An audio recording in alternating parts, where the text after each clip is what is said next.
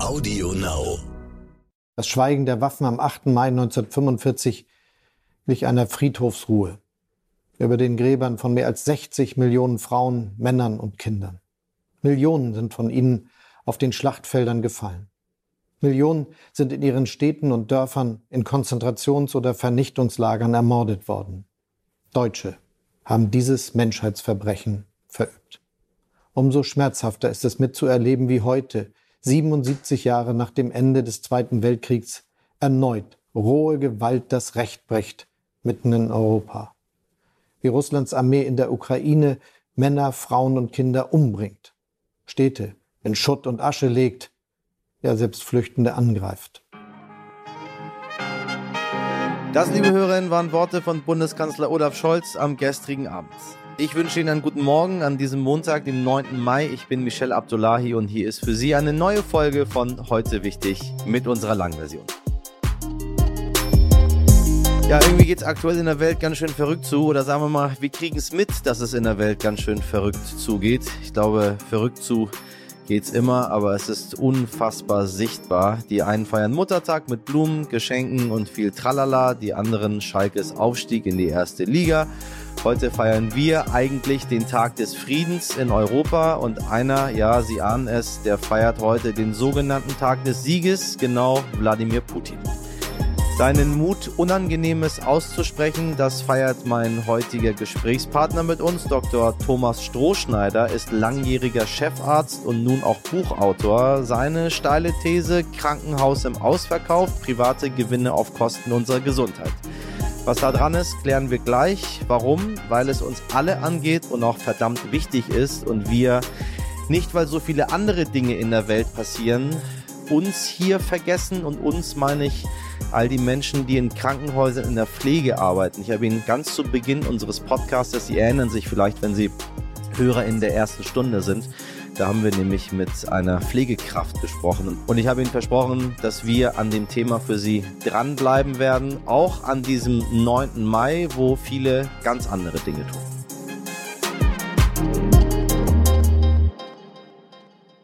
Bevor wir gleich auf die Wahl in Schleswig-Holstein und alles andere, was wichtig war und wichtig wird, schauen, hier ein kurzes Stimmungsbild des gestrigen Tages.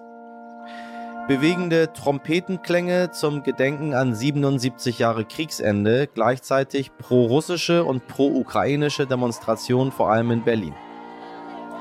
Und als wäre die Lage nicht schon angespannt genug, machte gestern folgende Aussage des russischen Präsidenten Wladimir Putin die Runde. Zitat, wie 1945 wird der Sieg unser sein. Heute kämpfen unsere Soldaten wie ihre Vorfahren Schulter an Schulter für die Befreiung ihrer Heimat vom Nazidreck.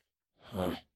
Ja, Bundeskanzler Olaf Scholz bleibt in der Linie des ruhigen, besonnenen Kanzlers gestern Abend, ja, sagen wir mal, sehr treu und wählte in seiner zweiten Ansprache an die Nation folgende Worte. Aus vielen Äußerungen, die ich dieser Tage höre, spricht ernste Sorge. Sorge auch davor, dass sich der Krieg ausweitet, dass der Frieden auch bei uns in Gefahr geraten könnte. Solche Sorgen müssen ausgesprochen werden können. Gleichzeitig gilt, Angst darf uns nicht lähmen. Dass es keinen Weltkrieg mehr geben soll, erst recht keinen zwischen Nuklearmächten. Auch das ist eine Lehre des 8. Mai. Liebe Mitbürgerinnen und Mitbürger, ich kann Ihnen heute noch nicht sagen, wann und auf welche Weise Russlands grausamer Krieg gegen die Ukraine enden wird. Klar ist aber, einen russischen Diktatfrieden soll es nicht geben. Den werden die Ukrainerinnen und Ukrainer nicht akzeptieren und wir auch nicht. Selten standen wir mit unseren Freunden und Partnern so geschlossen und geeint da wie heute. Ich bin zutiefst überzeugt. Putin wird den Krieg nicht gewinnen. Die Ukraine wird bestehen. Freiheit und Sicherheit werden siegen, so wie Freiheit und Sicherheit vor 77 Jahren über Unfreiheit, Gewalt und Diktatur triumphiert haben. Dazu nach Kräften beizutragen. Das bedeutet heute nie wieder. Hashtag nie wieder also. Aber klare Ansagen, Herr Scholz, die bleiben Sie uns meiner Meinung nach immer noch schuldig. So, und trotz aller Worte feiert am heutigen 9. Mai der russische Präsident Wladimir Putin traditionell mit einer Militärparade den Sieg über Hitler-Deutschland am sogenannten Tag des Sieges.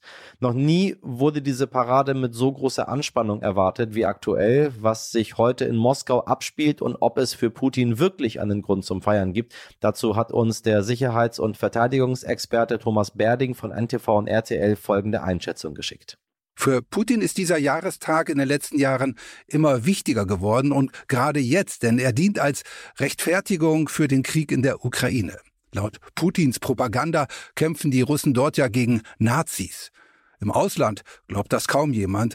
Wohl auch deshalb hat der Kreml zur Militärparade in diesem Jahr keine ausländischen Staatsgäste eingeladen. Aber trotzdem, der Westen, die ganze Welt wird an diesem Tag nach Moskau schauen weil Putin am 9. Mai offenbar einen Erfolg verkünden will. Ursprünglich sollte das ja der Sieg über die Ukraine sein. Das hat jetzt nicht geklappt.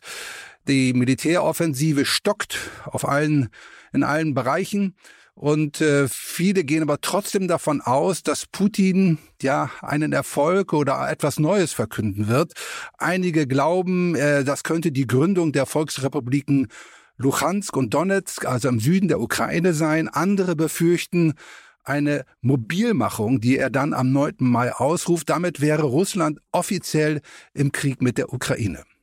Der Kreml-Sprecher hat das dementiert, aber nun, wer glaubt noch den Beteuerungen aus Moskau? Und im russischen Fernsehen kann man ja auch tagtäglich sehen, wie Russland große militärische Erfolge seiner Armee feiert.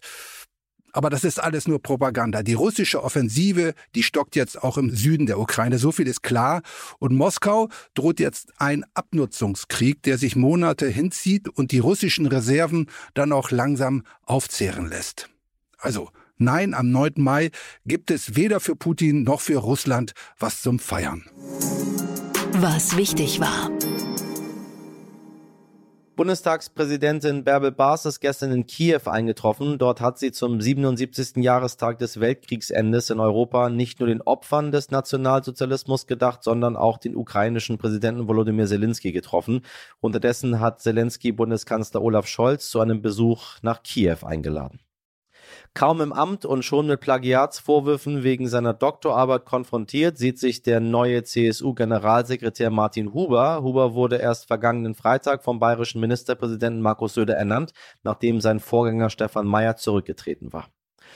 Kommen wir zum Geld. Die US-amerikanische Notenbank Fed und die Bank of England haben im Kampf gegen die steigende Inflation den Leitzins erhöht. Nachziehen könnte jetzt auch die EZB, die Europäische Zentralbank. Bei steigenden Leitzinsen wird das Geld quasi teurer, sprich Konsum- oder Baukredite oder Investitionsdarlehen. Dadurch erhofft man sich am Ende günstigere Preise für KonsumentInnen, weil DienstleisterInnen weniger auf Pump tätig sein können und ihre Produkte eben attraktiver für uns KonsumentInnen machen müssen. Das mal so kurz zusammengefasst. Ob das wie erhofft klappt, weiß ich noch nicht. Auf die Insel, den politischen Stimmungstest hat der britische Premierminister nicht bestanden, denn in Nordirland hat zum ersten Mal die katholisch-republikanische Partei Sinn Fein die Parlamentswahl gewonnen. Es ist das erste Mal, dass eine Partei stärkste Kraft wird, die sich für die Loslösung des Landesteiles von Großbritannien und eine Vereinigung mit der Republik Irland einsetzt. Das könnte ein Wendepunkt in der Debatte über die irische Einheit sein. Was wichtig wird. An diesem Montag wird nicht nur an das Ende des Zweiten Weltkriegs in Europa erinnert, sondern auch an die ursprüngliche Idee der Europäischen Union, denn am 9. Mai 1950 stellte der damalige französische Außenminister Robert Schumann eine neue Form der politischen Zusammenarbeit in Europa vor. Diese Zusammenarbeit sollte für Einheit und Frieden zwischen den Nationen sorgen und einen weiteren Krieg undenkbar machen. Schumanns Vorschlag gilt daher als Geburtsstunde der Europäischen Union. Am Mittwoch wird wieder etwas versteigert, dieses Mal vom Auktionshaus Christie's. Unter den Hammer kommt der größte weiße Diamant, der jemals versteigert wurde. The Rock, wie das Schmuckstück auch genannt wird, hat stolze 228,31 Karat und soll einen Wert von 19 bis 30 Millionen Franken haben. Holla die Waldfee, sage ich Ihnen da. Außerdem wollen sich Finnland und Schweden voraussichtlich bis Ende der Woche entscheiden, ob sie nun der NATO beitreten wollen oder nicht. Und ganz besonders an alle unsere HörerInnen aus NRW am kommenden Sonntag finden dort Landtagswahlen statt. Also wählen nicht vergessen.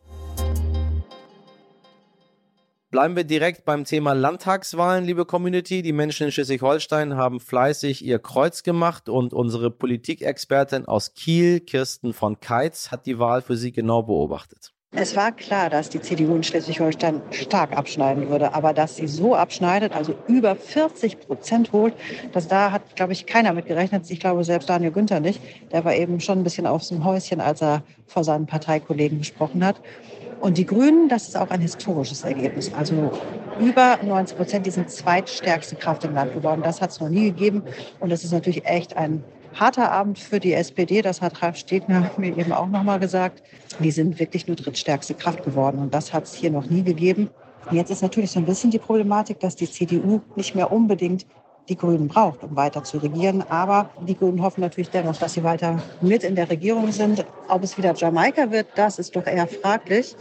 Denn die FDP wird nun wirklich gar nicht mehr benutzt. Aber das sind alles Spekulationen. Man weiß ja noch nicht, wie es weitergeht. Klar ist, der Ball für Koalitionsgespräche, der liegt im Feld von Daniel Günther. Der wird alle einladen. Und die Grünen haben auch eben schon äh, gesagt, also sie selber werden nicht zu Koalitionsgesprächen einladen, weil einfach das Wahlergebnis so eindeutig pro CDU ist. Da konnte der SPD im Land hier auch nicht die Ampel aus Berlin helfen. Und es ist sicherlich auch ein spannendes Signal in Richtung Landtagswahl in NRW, denn da geht es ja nächsten Sonntag an die Wahlurnen. Kommen wir zu einem ganz anderen Thema, das uns heute ebenfalls sehr wichtig ist. Stellen Sie sich mal vor, Sie werden ohne ersichtlichen Grund von einem Krankenhaus abgewiesen und das, obwohl Sie Hilfe benötigen. Oder aber Ihre künstliche Hüfte wäre eigentlich gar nicht nötig gewesen, vom Herzkatheter mal ganz abgesehen. Klingt nach einem schlechten Film. Ja, leider sind unnötige Operationen tatsächlich jetzt schon Realität in deutschen Krankenhäusern und zwar hauptsächlich in privat geführten Krankenhäusern. Das sagt Dr. Thomas Strohschneider. Er ist Facharzt für Allgemein- und Gefäßchirurgie, hat jahrelang als Arzt in leitenden Positionen gearbeitet und miterlebt, wie Kommerzialisierung in der Medizin die Versorgung von Kranken gefährdet. Und das passt ihm mal so gar nicht. Wie also funktioniert das System Krankenhausversorgung und welche Maßnahmen sollten unsere PolitikerInnen dringend angehen? Herr Dr. Strohstander, ich grüße Sie. Herzlich willkommen, guten Tag. So, wir sind heute mal ganz transparent, wie wir es ja sonst auch immer sind. Ähm, äh, Sie haben uns selbst vorgeschlagen, dass wir Sie zu heute wichtig einladen, äh, mit Ihrem Buch, das gerade erschienen ist. Äh, solche Anfragen kriegen wir zuhauf, können Sie sich ja vorstellen. Ganz, ganz viele Menschen möchten natürlich äh, Ihr Buch vorstellen, aber Ihr Buch beschäftigt sich mit unseren Krankenhäusern und wie diese eigentlich ihr Geld verdienen. Das haben wir im Podcast bisher noch nicht gehabt. Und wir haben uns viel im Laufe des letzten Jahres mit dem Thema Krankenhäuser, Corona, Pflege und so weiter und so weiter beschäftigt. Deswegen war es mir ein, ein, Anliegen zu sagen, das möchte ich jetzt gerne wissen, weil wir uns auf die Fahne geschrieben haben, gerade darüber immer wieder zu berichten. Deswegen jetzt meine, meine Frage an Sie. Sie schreiben, dass es erstmal nur darum geht, dass Zahlen und Bilanzen erfüllt werden. Quasi die Konzernvorgaben. Ist das so im Krankenhaus? Das ist, ist so. Das ist nicht nur bei den privaten Häusern so, sondern das ist auch in den öffentlich-rechtlichen so. Jedes Haus, das in Schieflage kommt, das also rote Zahlen schreibt, gerät in Gefahr, geschlossen zu werden. Und dieser Kampf tobt. Es gibt Vorgaben, dass man in Deutschland etwa die Hälfte der Krankenhäuser schließen könnte. Es gibt Studien von der Bertelsmann Stiftung, die noch weitaus mehr schließen wollen, zurück auf 600 und noch weniger Krankenhäuser.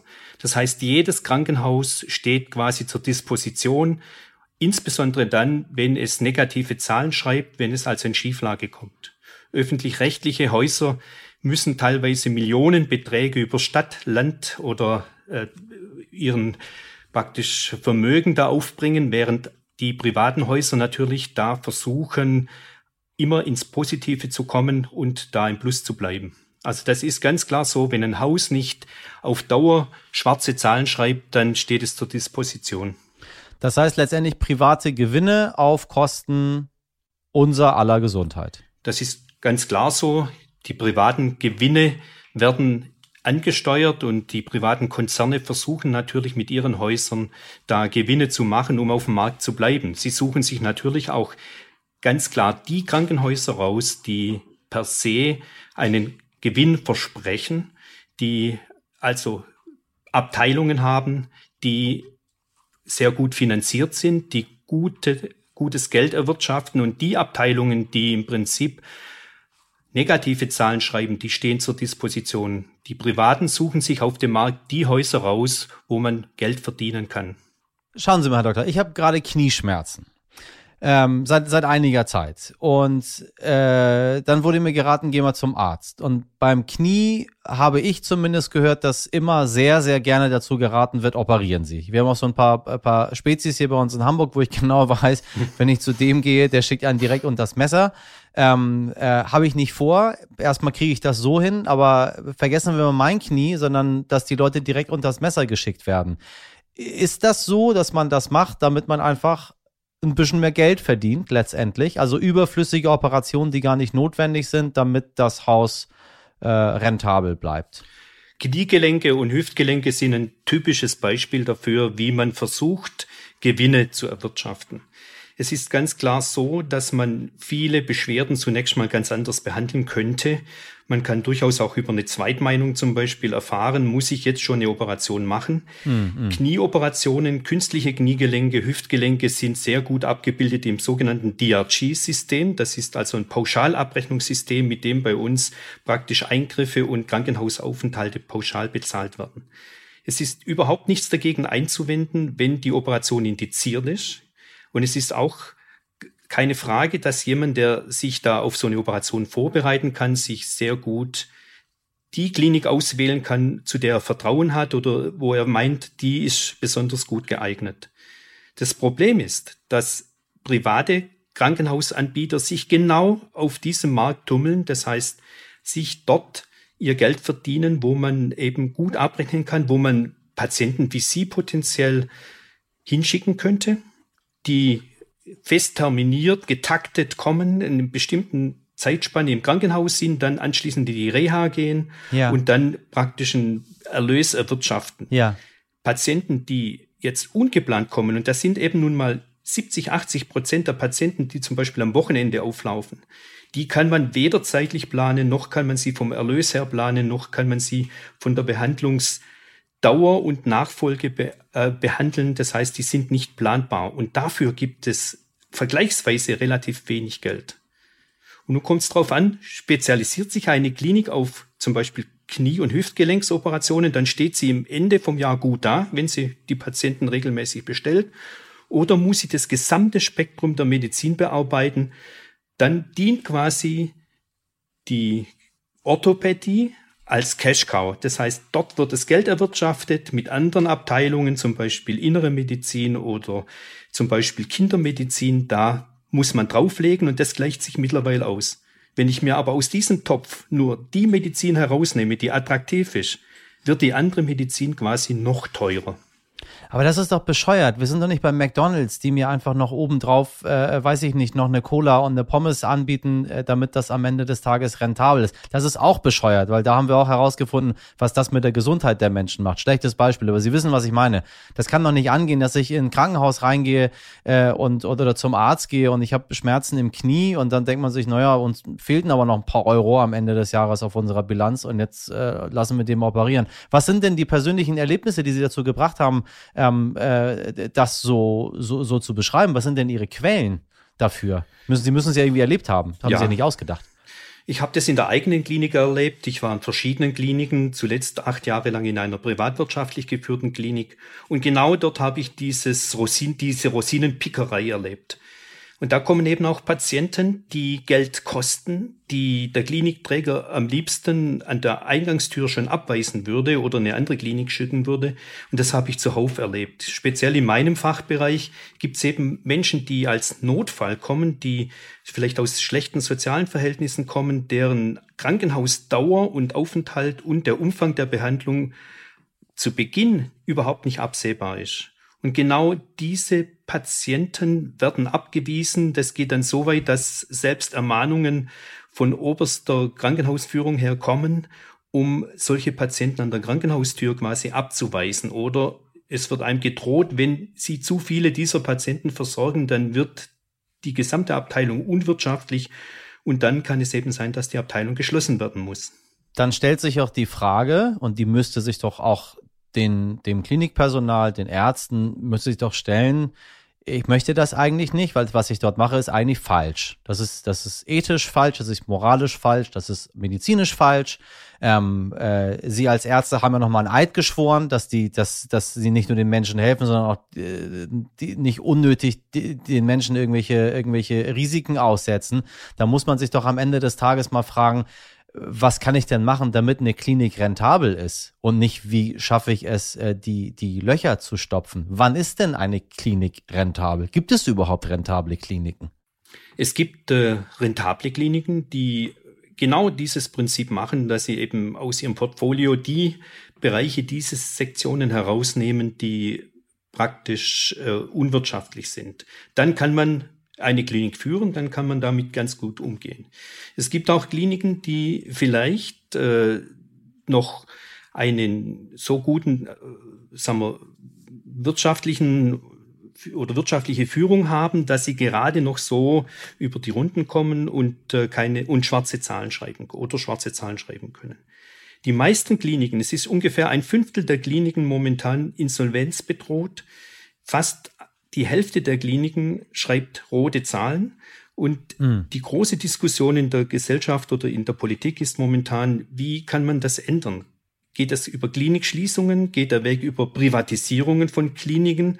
Wir haben in der Zwischenzeit fast 40 Prozent der deutschen Klinikbetten in privatwirtschaftlicher Hand und der Trend setzt sich quasi weiter sofort. Und es ist zu befürchten, dass eben dieser, dieser Selektionsmechanismus, dass eben Krankenhaus als Grundversorger nicht mehr äh, geeignet ist, dass man den nicht mehr möchte und dass quasi dieser Selektionsmechanismus weiter fortschreitet, so dass man zum Schluss die Kliniken, die in wirtschaftlicher Schieflage schließt, und das können durchaus Kliniken auf dem Lande sein, in schlecht versorgten Gebieten, wo man eben dann quasi die Klinik aufgrund der wirtschaftlichen Lage und nicht wegen einer notwendigen Versorgung der Bevölkerung schließt.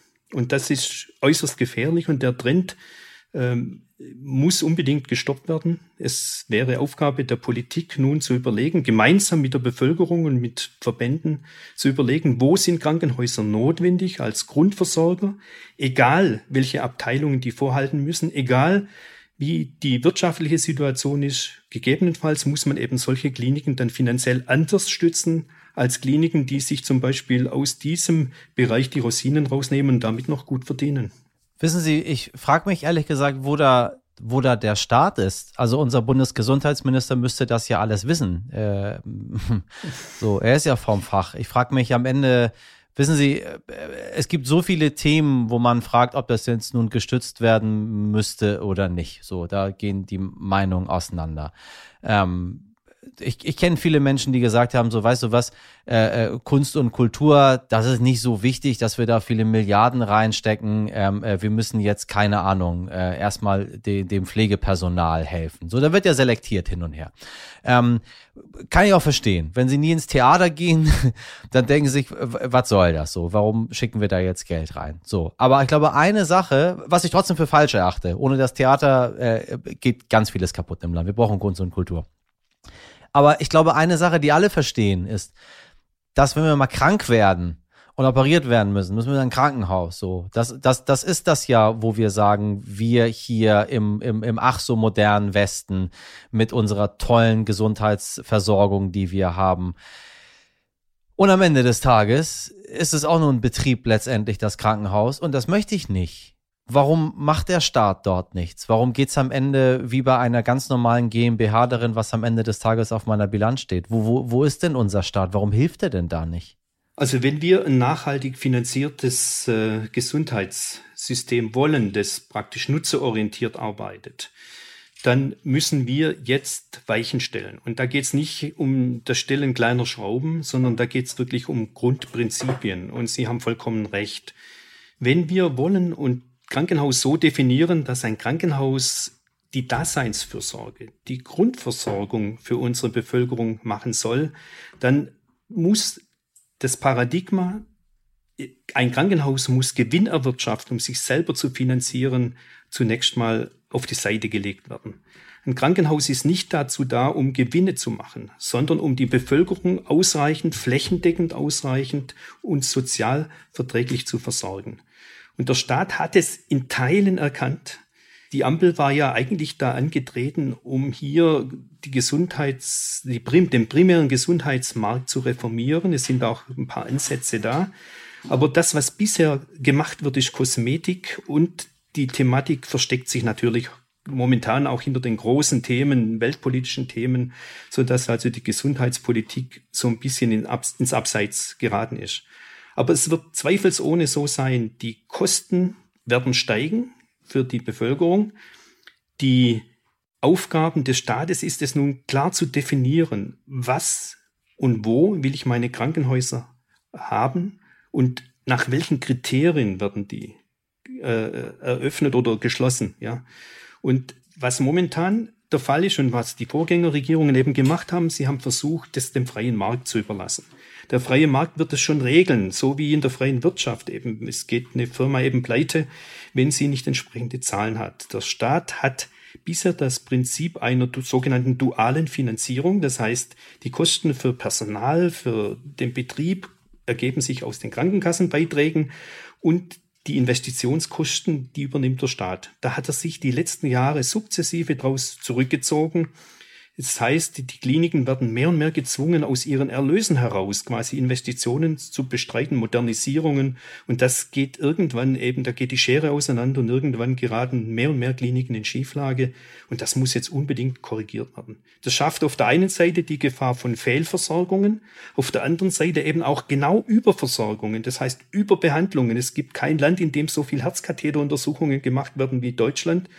In Frankreich ein Drittel weniger und trotzdem sterben die Franzosen jetzt nicht vermehrt an Herzinfarkten. Ja? Und das Gleiche gilt für Hüften, für Wirbelsäulenoperationen. Man könnte die, die, die Liste da weit fortsetzen, wo Deutschland Weltmeister ist. Ja? Also das heißt, in dem Bereich, wo Geld zu verdienen ist, besteht dann quasi eine Überbehandlung, eine Überversorgung. Und in anderen Bereichen nehmen wir die Kindermedizin zum Beispiel eben eine Unter- oder Fehlversorgung. Und das muss gestoppt werden in den nächsten Jahren und die Politik hat da die Verantwortung. Sagen Sie, gelten Sie eigentlich jetzt als Netz Nestbeschmutzer oder als Superheld mit Ihrem Buch Krankenhaus im Ausverkauf? Das ist ganz unterschiedlich. Also ich wurde sogar von sehr vielen Kollegen, als ich die Idee damals hatte und äh, auch schon über Jahre da immer wieder mich engagiert habe, dazu aufgefordert, so ein Buch zu schreiben. Und die fanden das alle toll.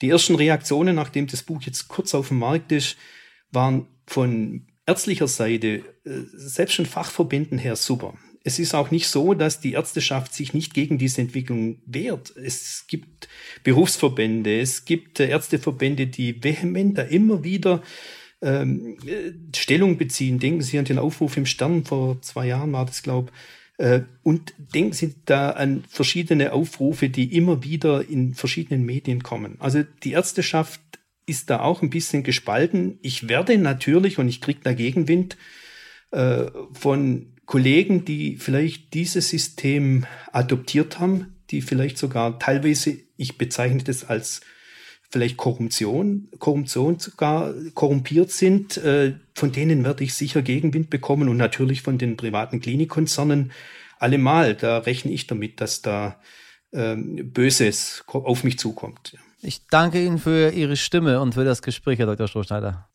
Und meine lieben Hörerinnen, ich weiß ja nicht, wie es Ihnen geht, aber mich macht das Thema sehr nachdenklich, denn Gesundheitsversorgung ist zumindest meines Erachtens nach nicht etwas, das der Markt schon regelt oder überhaupt regeln sollte, aber wie sehen Sie das? Hat Ihnen schon mal ein Arzt oder eine Ärztin zum Beispiel eine nicht notwendige Operation oder Untersuchung unterzogen aus Profitgründen? Schreiben Sie uns doch gerne mal Ihre Erfahrungen an heute wichtig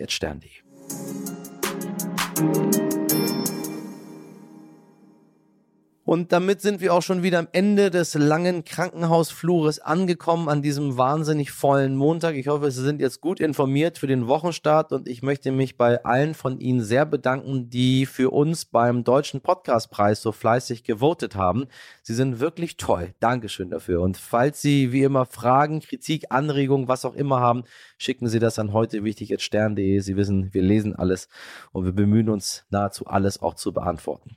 Meine Redaktion besteht aus Sabrina Andorfer, Mirjam Bittner, Dimitri Blinski, Etienne Cebulla und Frederik Löbnitz. Produziert wurde diese Folge von Alexandra Zebisch für Sie. Wir hören uns morgen wieder zur gewohnten Uhrzeit ab 5 Uhr. Schönen Montag, machen Sie was draus. Bis morgen, Ihr Michel Abdullahi.